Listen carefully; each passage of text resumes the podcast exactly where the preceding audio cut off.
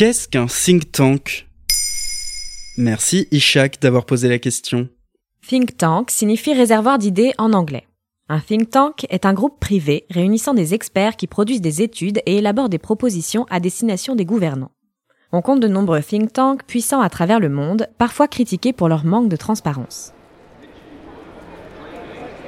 Le premier think tank, la Fabian Society, naît à Londres en 1884.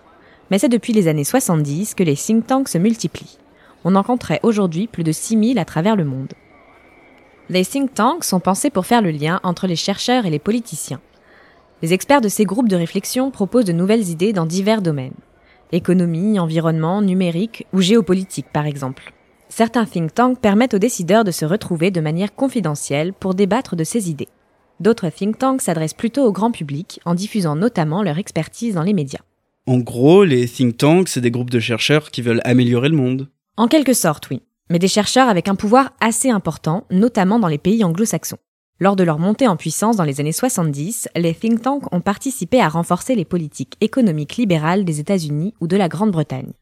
Le groupe Project for the New American Century aurait aussi influencé George W. Bush dans sa décision de mener la guerre en Irak. Aux États-Unis, certains think tanks sont devenus des réservoirs à élite prêts à être employés par les gouvernements. En France, le développement des think tanks est plus timide jusqu'aux années 90 et la création de groupes de réflexion importants comme l'Institut Montaigne, plutôt libéral, la Fondation Jean Jaurès, proche du Parti socialiste, ou l'Institut de relations internationales et stratégiques porté sur les questions géopolitiques. Mais alors c'est quoi la différence entre un think tank et un lobby? Eh bien, parfois la frontière se brouille et la transparence des think tanks est pointée du doigt.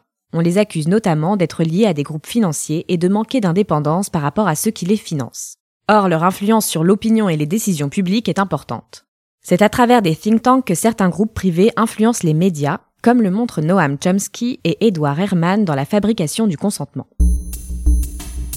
Mais en même temps, les décideurs politiques ne peuvent se passer des experts et des lobbies pour prendre des décisions.